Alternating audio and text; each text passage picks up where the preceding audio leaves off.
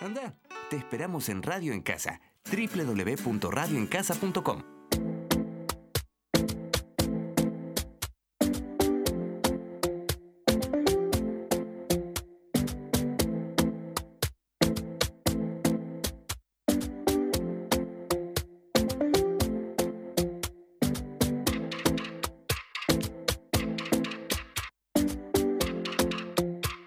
Seguimos en vivo, segundo bloque, 20 y 35. ¿Dónde se puede comunicar la gente, Fabri? Pueden comunicarse con nosotros al 48317132, que es nuestro teléfono, el 1528999200 es el WhatsApp, notirrey.com.ar es nuestra web, arroba notirrey en Instagram, arroba notirrey en Twitter y notirrey en Facebook. Estamos acá en casa otro año disfrutando, ya son los últimos programas, chicos. Arroba radio en casa en todas las redes. Deja de mandar un beso grande a Obvio. oyentes que están ahora en vivo, a Miguel y Marti que el lunes van a ser papás y que estoy muy feliz de mi ahijado que van a ser. bueno. Así que están ahí eh, esperando a Vito y bueno, y le mando un mensaje al conejo. Un beso al conejo que capaz que nos está escuchando. Que ya ¿Escucha sabe- a veces, ya va- amigo? obvio, el conejo escucha, a ver si, si hoy está escuchando también. Perfecto. Bueno, vamos a presentarla a ella, que es un lujo tenerla. Bienvenida. Con un aplauso, por favor. Ana Costa. Bienvenida. Bienvenida. Muchas gracias.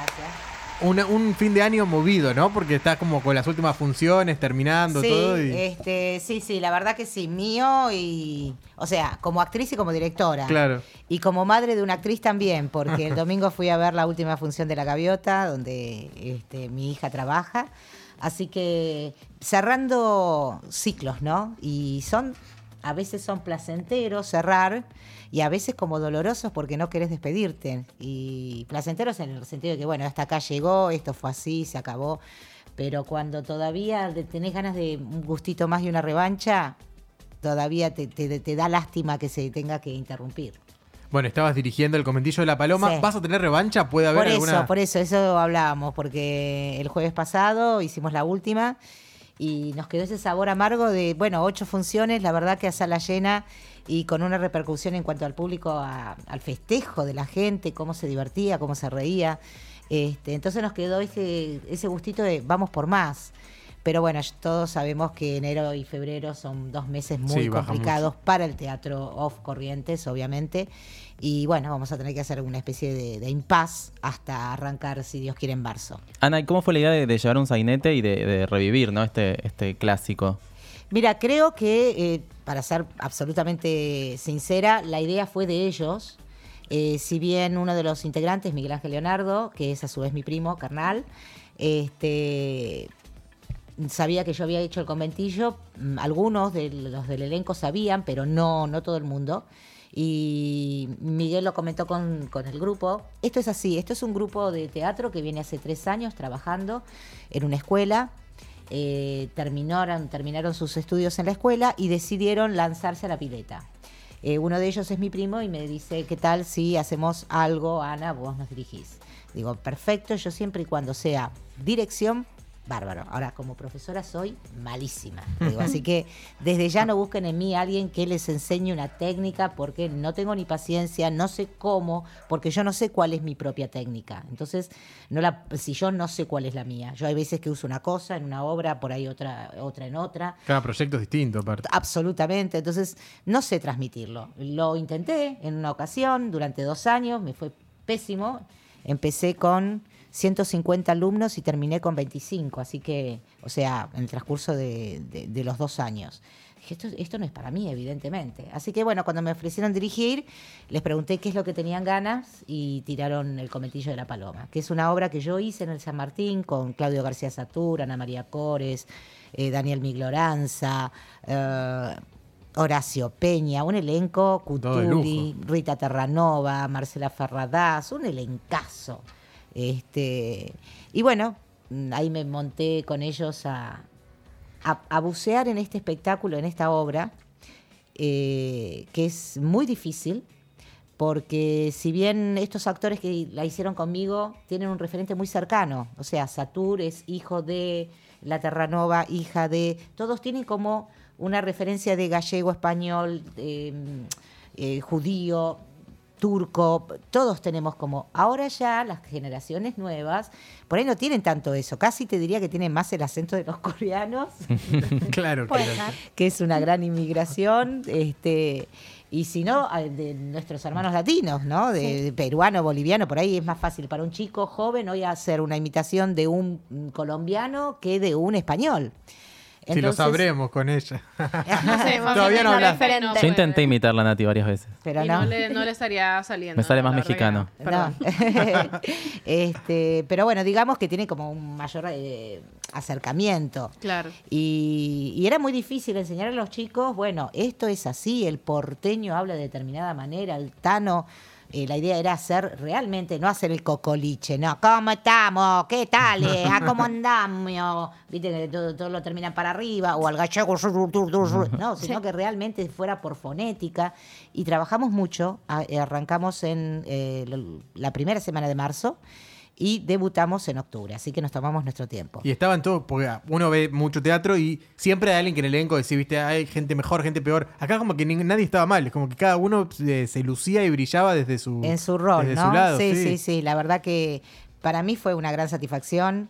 eh, más que nada, más allá de, de- de la dirección, poder estar segura que cada uno estaba gustoso de lo que estaba haciendo, que nadie estaba desconforme con lo que hacía, que estaban absolutamente convencidos que ese era el perfil de ese personaje.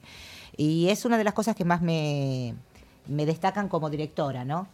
Eh, siempre que, que monto una obra tiene que ver con eso, con que el actor no, es- no se lo ve titubeante, no se ve que, ah, bueno, empezó con un personaje, a mitad de la obra se le fue, volvió después, sino que lo mantiene durante toda la obra porque esa fue la gran falencia que sentí yo como actriz. Eh, y no se enojen eh, los directores que me han dirigido, eh, pero sí como que no hay un seguimiento por parte de la dirección del actor, del trabajo del actor.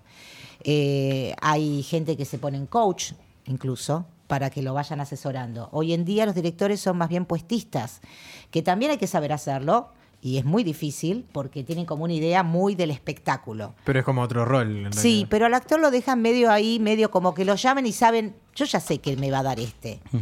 Pero a mí me gusta decir, yo ya sé que me va a dar este, quiero saber qué otra cosa me puede dar este. Y esa fue mi intención cuando me metí en el conserva, actualmente una, eh, cuando yo empecé en el 2011 y una, eh, para la licenciatura de dirección. Así que así fue. Em, ¿Es tu segunda eh, dirección o ya has hecho otras cosas? ¿Cómo te sentís más cómoda como directora? Bueno, son dos cosas distintas, Sí. actriz y directora, pero hoy en día estás más cómoda siendo directora. A mí me gusta mucho dirigir, pero mucho. Yo cuando egresé del conservatorio allá por el año 83, la Escuela Nacional de Arte Dramático, hoy una, Una. cuando estuve hace poco y Y una, una. va cambiando todos los años, es insoportable. Pero en esa época vos te recibías de actriz y tenías dos años este, como de perfeccionamiento, qué sé yo, y te daban el título de directora. Sí. En ese momento tenía ganas de hacerlo porque me gustaba la dirección mucho, pero a su vez ya empezaba a trabajar medio como actriz y entonces me daba cosa que por ahí no le pudiera dedicar el tiempo que se tenía que dedicar y dije, bueno, por ahora soy actriz, vamos a ver más adelante. Y eso me quedó acá años y años. Imagínate, 83 al 2011, hay que pasar años. Un ¿eh? pendiente que había que resolver. Sí, este, pas- pa- pasamos de- de- del, del 1000 al 2000, o sea, pasé mucho para darme cuenta que realmente me gustaba dirigir. Disfruto tanto una cosa como la otra, eh, pero yo tenía miedo porque el actor por lo general recibe el aplauso, ¿no? Sí. En el final. Y hoy en día digo, hasta puedo llegar a prescindir del aplauso, eh, porque ese- esa es una cosa de las, una de las características, características más atractivas del actor. Termina la función y hay alguien que aplaude. Bien, mal, más o menos, con más ganas, con menos entusiasmo. Que lo valida, Pero digamos. claro, la dirección en ese sentido, lamentablemente, no, no recibe eso. Eh, por eso estoy tan agradecida. Eh, Rey, que, que. ¿Vos sos Rey? ¿Rey? ¿Así? Sí, sí, sí, ¿Suena así, Agus, Rey? Agus, sí. este, por la crítica que nos hiciste, porque la verdad, eh, el trabajo del director por ahí pocas veces se ve. Entonces, cuando pones un elenco afiatado y todo este tipo de No, cosas. y aparte él, como lo vimos en fechas distintas, también pensaba lo mismo. Bueno, lo dijo en- recién en la tanda, lo, lo dijiste. Y ni siquiera Fabri. hablamos y coincidimos en. No, fue muy gracioso porque mismo. yo la había visto en el estreno y, Y yo vi la última, Él, él vi la última eh, y nada, fue una referencia como nada, se vio eh, ve- ver en el estreno un elenco tan con- tan consolidado, una propuesta tan fuerte, esto de no titubear, de ver algo prolijo, eh, como si fuera ya la quinta o sexta función, la verdad que no estoy acostumbrado a ver en teatro y la verdad que se, eh, se ve el trabajo de tantos meses y, y también lo seguí porque en el elenco está mi amigo eh, El Conejo. que me iba contando de la preparación, Fede me iba contando de la preparación de todo. Y nada, obviamente que ya quedó el conejo, quiero que lo sepas. Claro. Y le pedimos que hable con apellidos. No me digas. Sí, sí, ya quedó el conejo. Antes era el Yuyo, ahora es el conejo. Le vamos cambiando también como Depende el nombre como el luna. ¿Qué va haciendo? Sí. Ahora, Ana, ¿cómo ves eh, la tele? Porque en Volver siguen repitiendo en Sí. muchos programas seguramente que estuviste, pero pasa algo con, con Rompeportones que mide mucho y que a la vez es el paralelismo que decís hoy en día no se podría hacer, pero ni... Hoy en día no se podría hacer, Claro. sí. Eh, y te digo más, me acuerdo hace poquito estuve en el programa de Denise y volvieron a refrescarme esto que me, me, me, me tachaban en la época de hacer el, el rompeportones.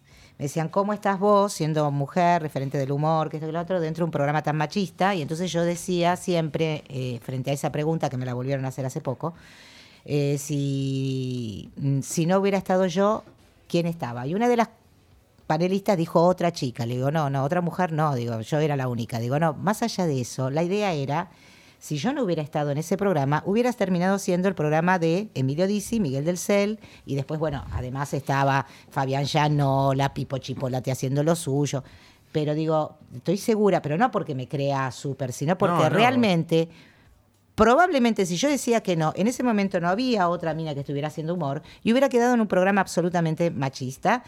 Y yo tenía un, un sketch muy particular donde la actriz egresada del Conservatorio Nacional de Arte Dramático, Margarita de los Ríos, canto, bailo, actúo, zapateo americano, entraba a pedir trabajo y entraba una teta culo y siempre le daban el trabajo a la teta culo. Entonces, era una especie de me hago cargo de Sofovich, de Hugo, esto es lo que pasa. No importa la actriz talentosa, estudiosa, que recibida en, en- en una institución, sí importa la piba de más o menos... eh, quiero decir que había hasta cierta crítica, Total. aunque vos la veas desde el otro lado, ah, entraba medio en pelota. Sí, entraba medio en pelota, pero lo que estaba contando era otra cosa. Claro, había un trasfondo que, que el mensaje llegaba de alguna manera. Absolutamente. Sé que no se podría hacer hoy en día eh, por, la, por lo exhibicionista de la mujer. Eh, sé que hay muchas mujeres que aún así, eh, frente, frente a todo lo que nos está pasando, deciden mostrar su cuerpo desde, desde un lugar y no les molesta. Yo la escucho a Sol, Sol, Sol, Sol Pérez. Pérez. Sol Pérez. este, la escucho a Sol y digo, bueno, ya si ella considera que eso, que, que a ella le sirve mostrar su mm, toroneo, yo no soy quien para decirle, no, no, no, ponete le- la falda, ¿viste? Pero creo que hoy en día el humor sí ha cambiado, gracias a Dios. Eh, sí hay cosas que con las cuales ya no causan gracia, ni meterse con las razas, ni con las religiones, eh, ni el color de, piel, este, ni mucho menos con tu decisión sexual.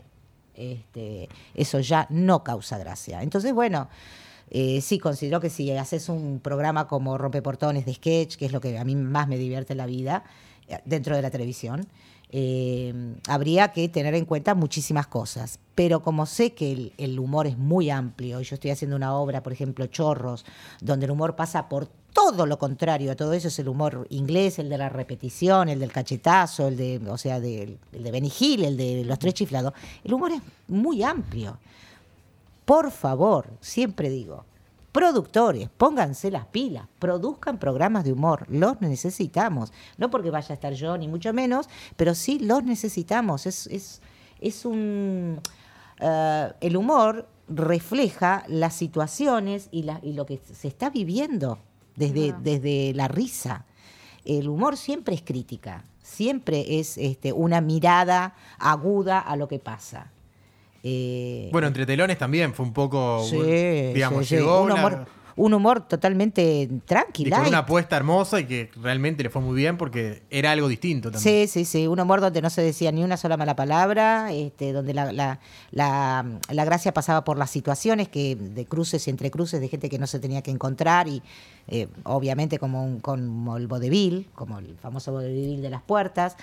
Este, hay un gran porque me duele cuando dicen, y bueno, ya esos programas no, hay, no se pueden hacer, loco, pero bueno, no se pueden hacer esos, pero te, agudicemos el sentido, veamos qué otras cosas de las cuales nos podemos reír bien y, y haciendo una crítica. Es que, por ejemplo, un programa como Polémica en el Bar, no eh, que la gente decía, bueno, no se puede revivir un programa así. Se podía revivir un programa como Polémica en el Bar. Se podía revivir usando un humor que eh, estuviera ayornado a la época actual, ¿no? A hace 20 años. Claro, O incorporando más Eh, mujeres también. eh, incorporando además mujeres. Sí. Pero ya no sería polémica en el bar, porque polémica en el bar es la idea de, de hombres hablando de, ya- de hombres y hablando de su mirada, en la mirada machista. Entonces no sería polémica en el bar. Bueno, Sí. pero, pero antes no había una mujer sentada, ya. ahora por lo menos ya está sentada. Sí, la mujer antes estaba detrás del, Sí, Claro. del mostrador, Pero ¿cómo es la intervención de la mujer sentada? Bueno, por eso, es una sola y, y es Virginia Gallardo que quizás, como dice Caruso, estaría bueno que haya cinco mujeres. ¿Está Cinco sentada en la cinco. mesa ya?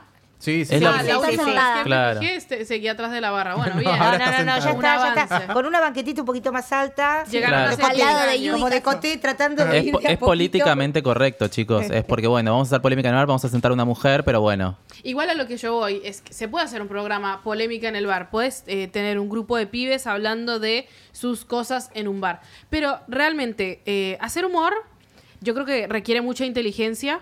¿Por qué? Porque eh, no necesitas eh, valerte de otras cosas que no son eh, de las minorías, de las mujeres, de las razas, de la religión, como dice Ana. No es necesario. Hay muchísimas cosas. Como dice Ana, también el humor es muy amplio. Realmente el humor negro es fácil. El humor negro, eh, bardeando a cierto tipo de personas, a una mujer, a, a la comunidad LGBT, a ciertas religiones, es fácil. Sí, claro, claro. Es fácil y es mucho más difícil inventarse otras cosas. Así que yo creo que tienen que ser un poco más inteligentes y crear un humor más inteligente. Sí, mira, yo me acuerdo de haber hecho, participado de un programa hace muchos años atrás, se llamaba Rompe Nueces, anterior a Rompe Portones. Eran con los uruguayos, no sé si ustedes son muy jóvenes, pero bueno, eran con Almada, Spalter, era un grupo de eh, cómicos uruguayos que llegaron a la Argentina hace muchísimos años y empezaron haciendo Operación Jaja, Hiperhumor, Upumor, qué sé yo, y el último programa que hacen es Rompe Nueces. El libro era del genial eh, Mesa, Juan Carlos Mesa. Digo genial porque Juan Carlos tenía esa habilidad de hacer humor para toda la familia. Desde Mesa de Noticias en adelante fue siempre mítico que Mesa te hacía reír en familia. Hicimos ese programa donde todos, mira que, bueno, algunos de ustedes por ahí no lo conocen, pero estaba Gianni Lunadei, estaba Divina Gloria, María Carámbula, este, todos los uruguayos, yo, y todos cantábamos, bailábamos, eh, era una fiesta el programa. Y se puede hacer ese tipo de programas, donde hay muchos actores muy preparados, donde además de hacer el, el- el sketch de humor y demás, también se puede hacer pasos de comedia, de, de- de- de comedia musical me refiero, este, que eso también tira para arriba y es lindo. Pero bueno, eh, a mí me, me da mucha pena esto de la tele cuando me dicen inmediatamente este programa, este tipo de programa ya no se puede hacer, ya no, no sé qué tipo de humor se puede hacer hoy en día en la tele. Y sí, loco, hay que, hay que profundizar un poco, sentarse, mirar, dar vuelta a la página y decir esto no, pero esto sí. Eh, nada, me, me, me, me tocaste un punto que, porque vengo escuchándolo hace mucho eso, ¿viste? De mm, este, este programa. Sí, sí, totalmente. Y es cierto que segura. faltan también los programas de humor. No, Sí. no, Sí, no cada se vez lo que ahora hay- creo que el único es peligro sin codificar, Exacto. creo. Sí, Sí. pero está que- un día por semana, ¿no? Un día a la Sí, semana. los Sí, domingos. Sí, sí. Realmente sería buenísimo poder tener algo eh, de humor que nos saque además de las noticias que están todo el día, de toda la tarde, de ver programas que se centran en lo que pasó en Showmatch.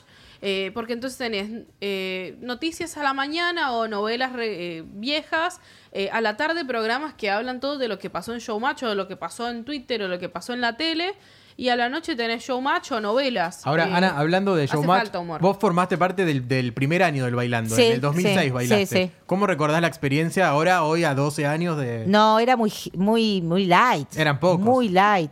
Era bailando. Eh, no, era, éramos muchísimos, porque el, el primer bailando fue el de Carmen, que ganó Carmen Barbieri. Ahí sí. Sí. eran seis parejas.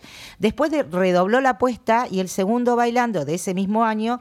Este, éramos como 15. Ah, porque ya era. estaba Gi- Gino Reni, estaba Emanuel el Mago, estaba un cantante. Pablo Tomagnini. Ese, ¿de dónde, de dónde era Pablo? De. Córdoba. Sí, De sí. Operación pero Triunfo. ¿qué? De Operación ¿Cómo se- Triunfo. Eh, Operación Triunfo. El Me quería acordar de dónde.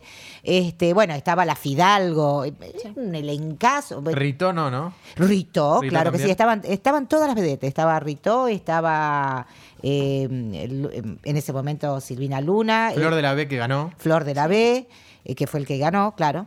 Eh, no, no, no, era heavy, heavy, pero no se decían las cosas que se dicen hoy en día, ni, ni, ni, ni esto que vos escuchás y decís, lo está diciendo para provocar al otro, para que el otro, y tengamos todo una semana de lo que le dijo una a la otra. Eh, me da lástima eso, porque para mantenerse en el programa y, viste, tener que apelar a, a- a la pelea, no me parece. ¿Vos cómo evaluas tu paso por el bailando? Yo muy bien, porque gracias a Dios el sueño no te digo que lo pude cumplir por completo, sino que una persona, que no, no, no puedo darle la identidad, eh, se acercó el mismo día que me fueron, este, se acercó a decirme que quería mm, ayudarme con el sueño. Así que yo estaba haciendo teatro en ese momento, terminé de hacer teatro, me fui a Corrientes este, con esta novedad y bueno, y este, este señor eh, ayudó a la, a la fundación. Había más compromiso con los sueños en esa época, ¿no? Me, me parece que al principio Sí. se hablaba más del Bueno, sueño. eran soñadores, Sí. ahora son bailarines. Exacto, eso- yo, yo, to- exacto, yo bailé con un soñador de Corrientes. Claro. Este, Ah, no eran bailarines profesionales. No, No, no, no, no, no. Tenían no, un sueño y creo que al- en el 2008 empezaron a entrar los bailarines profesionales. Claro, yo hice exactamente, era un soñador, era este, ay, por favor, no me acuerdo si era Ricardo el nombre. Eh, no, no, no lo vi más, la verdad que no, pero sí, eh, ese año ya me acuerdo, me acuerdo de, de haber terminado, estaba haciendo un soltero con dos viudas, una, una comedia, y me quedaban unos días y arrancaba en el Mar del Plata y me fui a Corrientes y la pasé bárbaro. Me pasé, tengo fotos con todos ellos caminando por, por, por las calles con unas pancartas, divino, una experiencia divina. Ahora, Ana, ¿cómo viviste la jornada ayer, histórica para las actrices, con, con el movimiento? Maravilloso, chapó a mis compañeras, impresionante. Eh, yo creo que estas cosas, eh, medio como pasó en Estados Unidos con las actrices, porque, de- viste, decían, bueno, pero esto pasa en todos los ámbitos, y las, ¿por qué las actrices, que esto, que el otro? Digo, bueno, eh, fue un instrumento en Estados Unidos, fueron las actrices las que denunciaron al director y al actor, eh, y a partir de eso se empezó a, a- a ver todo. En todos Y los rubros, eh, empezó en Wall Street, en eh, los restaurantes, Claro. se empezaron a hacer como pequeños movimientos en todos los rubros y así despidieron a CEOs de un montón de empresas. Sí, de sí, hecho, hay, sí. ahora hay un problema bastante grande con eso en Wall Street porque no quieren tomar mujeres porque pueden hacer quilombos. Ah, mira qué Bueno, lindo. qué lindo. bueno. Bueno, pero con el presidente que tienen, eh, no jodamos, Sí, eso claro. ya está. Pero me refiero a. Tomaron como la posta esa, ¿no? Y me parece muy bien, es muy valiente. Este, de parte, yo pertenecía al colectivo eh, durante el momento de dos, tres o cuatro meses, eh, hasta que salió la ley del. hasta que Sí. rebotaron la, la La ley del media aborto, sanción. la media sanción. Este, ahí me fui mm, por una cuestión de nada, de yo no les puedo explicar lo, lo que lo activo que es. Eh, yo estaba en un lugar y me, me entraban así, sí, ta, ta, ta, ta, ta, ta, ta, ta.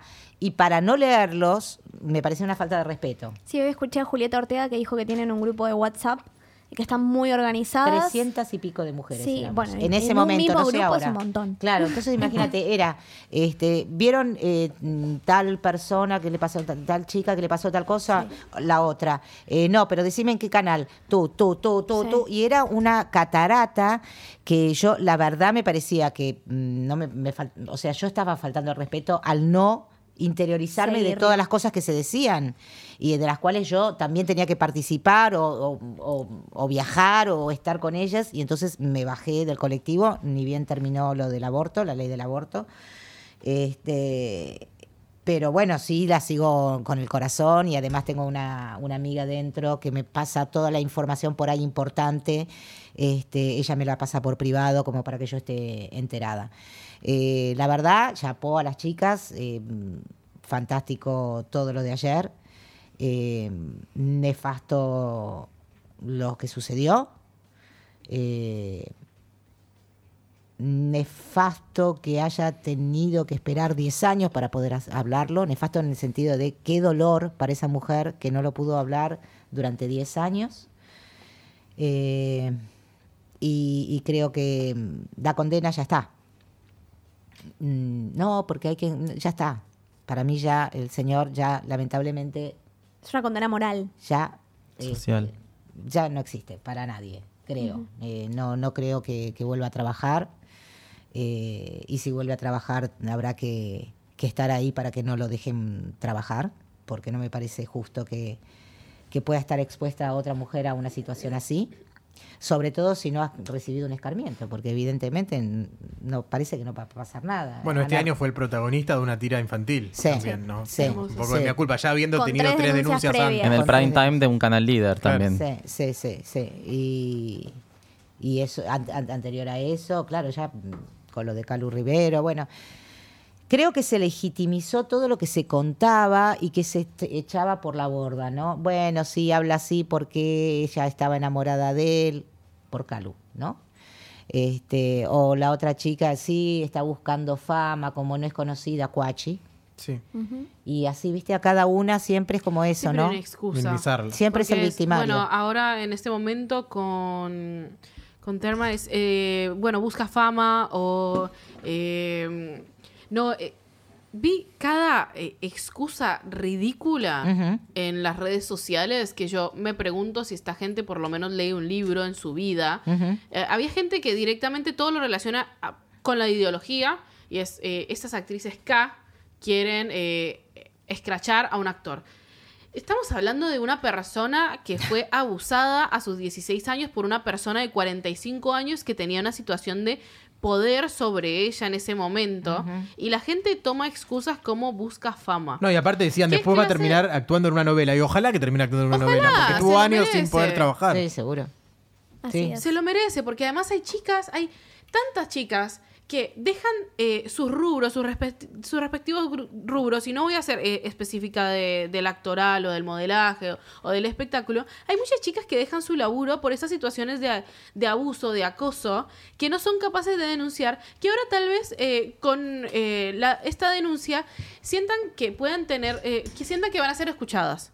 Básicamente. Sí, sí. Y yo creo que eso es algo muy importante. Y hay mucha gente que criticaba, ay, ¿por qué hicieron todo esto tan mediático? Y ese video, y eso fue muy Sí, mediático. no, ¿por qué lo- una de las cosas que yo escuché Es muy preparado el video. Le digo, pero si no vamos hasta el hueso, o sea, eh, sí, se hizo en una habitación, estás absolutamente, se nota que es una... eh, es una misa en escena, ¿entendés? O sea, Sí, realmente claro. se la puso a ella en una habitación de un hotel con la luz oscura. Hubo como una apuesta.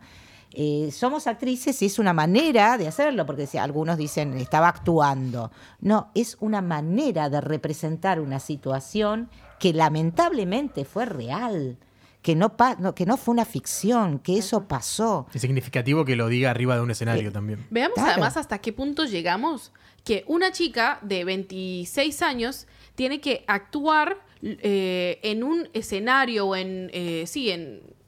Sí, en un escenario eh, y contar. Y contar con lujo de detalles y con palabras que tal vez si tú se lo estuvieras contando a una amiga no se lo contarías de esa forma para que quede claro el mensaje. Obvio. ¿Qué tan perverso tiene que ser que esta chica se haya tenido que someter a esto para que la sociedad le crea y aún así no le crea del todo. Bueno, fíjate que en un momento, no sé si ustedes escucharon cuando dijo que llegó la persona, ella este, se, se levantó él de arriba mío y ella misma se corrigió, se levantó Juan de arriba Sí. mío porque mm, e- es real, es, o sea, es hasta que hasta hasta cómo uno lo tapa, Sí. decir, no, no, no quiso decir el nombre Juan y después se dio cuenta que era necesario decirlo. Sí. Y era necesario decir arriba mío, porque si no decía arriba mío, podía pensarse que ella estaba arriba de él. Ese tipo de cosas que vos decís, ¿cómo lo, lo, lo- lo dijeron? Sí, obviamente. Eso no fue de un día que le pusieron una cámara y ella empezó a decirlo. Esto fue armado, pero me parece perfecto que haya sido así, porque es una manera de concientizar y de llegar al hueso. Esto fue así, me sacó la bombacha. Son cosas, me, sa- me sacó el shortcito. Eh, son cosas muy, eh, detalles muy este, incisivos que hacen que vos vayas, como diciendo, o sea, vas, vas pensando y, y- y es muy macabro. Muy. Macabro lo que pasó. Bueno, es momento de hacer una tanda. Nati, vamos con un poco de música. Y en el próximo bloque se viene el fogón, Fabito, para despedir a Ana. Tiene que, es un momento reflexivo del programa que igual ya estuvimos Sí, bastante estuvimos. reflexivos. Eh, vamos con la música, Nati, por favor. Eh, vamos con eh, un tema de Zayn, que también está liderando las listas en este momento en Spotify, porque Sí. es un tema muy nuevo. Eh, se llama Good Years y está bastante bueno, así que vamos a escucharlo. Venga. I'd rather be anywhere, but here. I close my eyes, I see a crowd of a thousand tears. I pray to God I didn't waste all my good years, all my good years, all my good years. The voice is screaming loud as hell.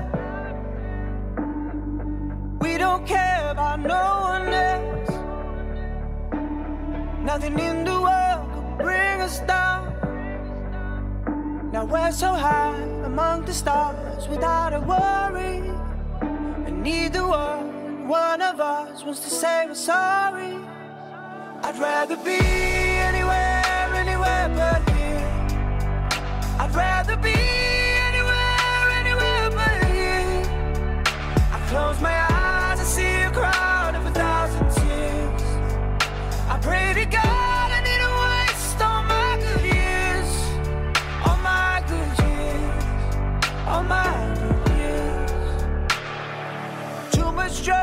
and alcohol. What the hell were we fighting for?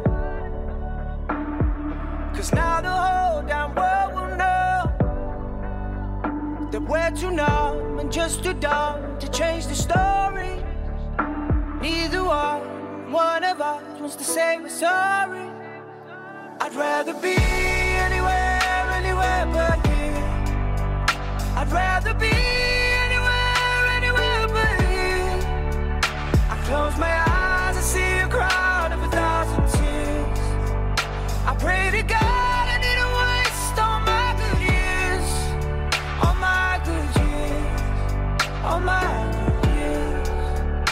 Need a chance just to breathe, feel alive. And when the day meets the night, show me the light.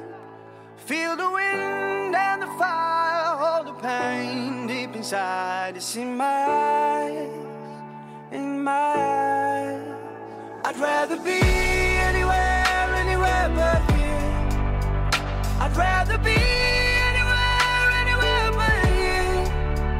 I close my eyes, I see a crowd of a thousand tears. I pray to God I didn't waste all my good years, all my good years, all my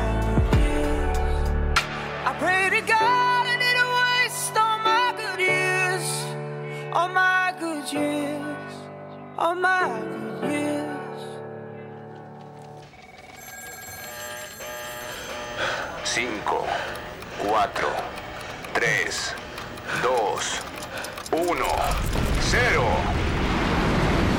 Te querés ir a casa, ¿no? Hacelo. Conectate a radioencasa.com.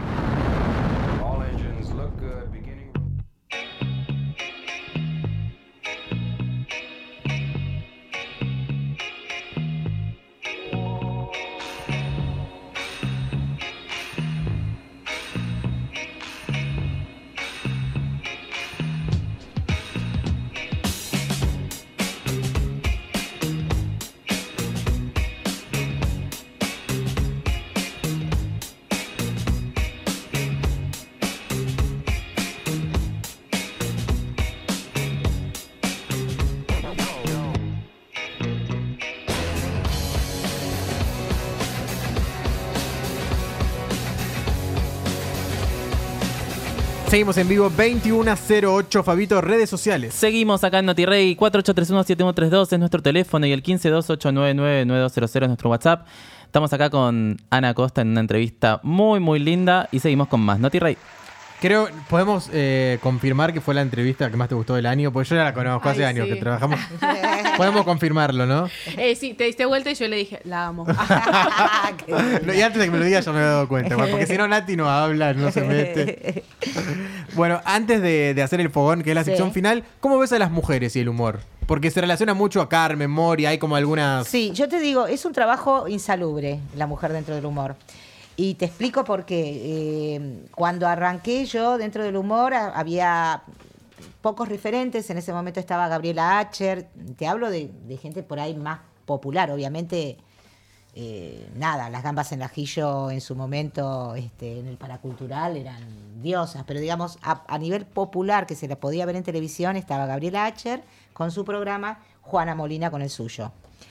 Eh, Juana se dedicó a, la- a las canciones, a cantar. Dijo, esto no es para mí y se fue para ese lado. Todas las mujeres que se han dedicado al humor terminan en, Georgina, por ejemplo, conducción de programas, este, hacer alguna tira. Esta cosa de ser la mujer eh, cómica es, Bueno. es- es muy pesada. Es muy pesada, es muy difícil. Eh, a mí me tocó trabajar con grosos, desde Ginsburg, pasando por Jorge Luz y Porcel en La Piñata, con los uruguayos en Rompe Nueces, Rompe Portones con Emilio Dizzi y Miguel del Cel. Eh, Calabró en una obra de teatro. He trabajado con muchos capocómicos. No es fácil. Eh, la verdad, en algunas ocasiones me sentí mal y planté bandera y me fui. Así de, así de simple. Y por ahí con consejos desde mi mamá, mi papá, que me decían, estás loca, no puedes hacer eso. Y yo me fui, porque me sentía incómoda. ¿Por maltrato o por todo Eh, el ambiente en general? Eh, maltrato, no sé si es, pero sí destrato. Cuando no destrato yo lo entiendo por no considerarte, pero no más, más allá de ser mujer, ¿eh? No, no, obvio. por como- no considerarte, Mm. por tenerte siempre ahí, por este una situación de inferioridad, quizás. yo soy el absolutamente, capo cómico, vos estás de absolutamente, absolutamente, absolutamente. Y planté bandera y me arriesgué, eh, me quedaba sin trabajo y no me importó. Sí. Por eso hay veces que algunos dicen, pero ¿por qué no habló antes? Este, yo particularmente en ese momento no tuve ni necesidad de salir a los medios a contar nada, porque yo tomé una decisión. Entonces, como yo tomé una decisión, para mí se cerró, ¿me entendés? Para mí se cerró en ese momento, cuando yo dije, basta, me voy, no quiero trabajar más acá. Ya está, porque para mí ya, como que con eso quedó claro que no estaba cómoda, hacete cargo, no me la hiciste fácil, me voy. Entonces, este, pero hay mujeres que no pueden eso, siguen y siguen y siguen trabajando y siguen el maltrato y siguen o el destrato y se quedan en el tiempo y después de cinco o seis años dicen, ay, qué hijo de puta, este la verdad que me, me maltrataba. O cosas que antes no... e- Ahora se habla, antes no, no, no existían esos También, términos. también, Lo mismo con el bullying, con un montón de cosas. Sí, que- pero, pero el destrato, y sobre todo en tele, ¿no? Eh, no es una cosa de, de- es de, toda la vida. De siempre. De toda la vida. Claro. Sí, sí.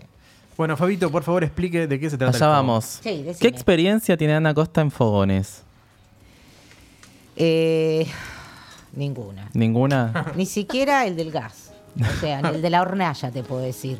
Nada, ¿qué tenés? ¿Hornalla eléctrica? Eh, no, no, tam- pues no, la prende. No la prendes.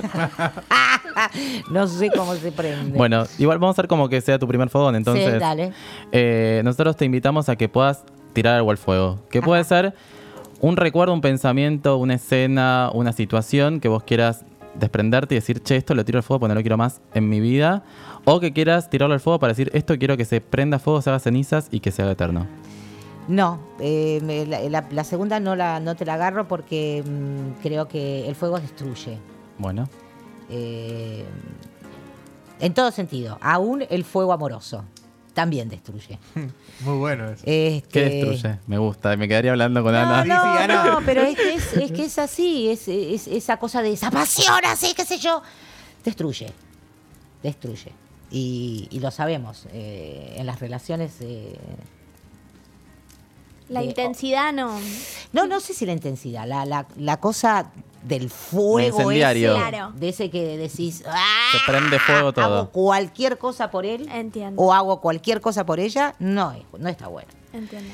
Así que no, el, el fuego para mí destruye. Yo, eh, y no para ser políticamente correcta, sí echaría al fuego a toda persona que frente a otra, ya sea hombre, mujer, eh, trans, lo que sea, siente poder, se lo demuestra y se lo hace saber. Eh, porque creo que estamos todos en la misma, porque creo que las condiciones para todos es la misma y que todos somos iguales.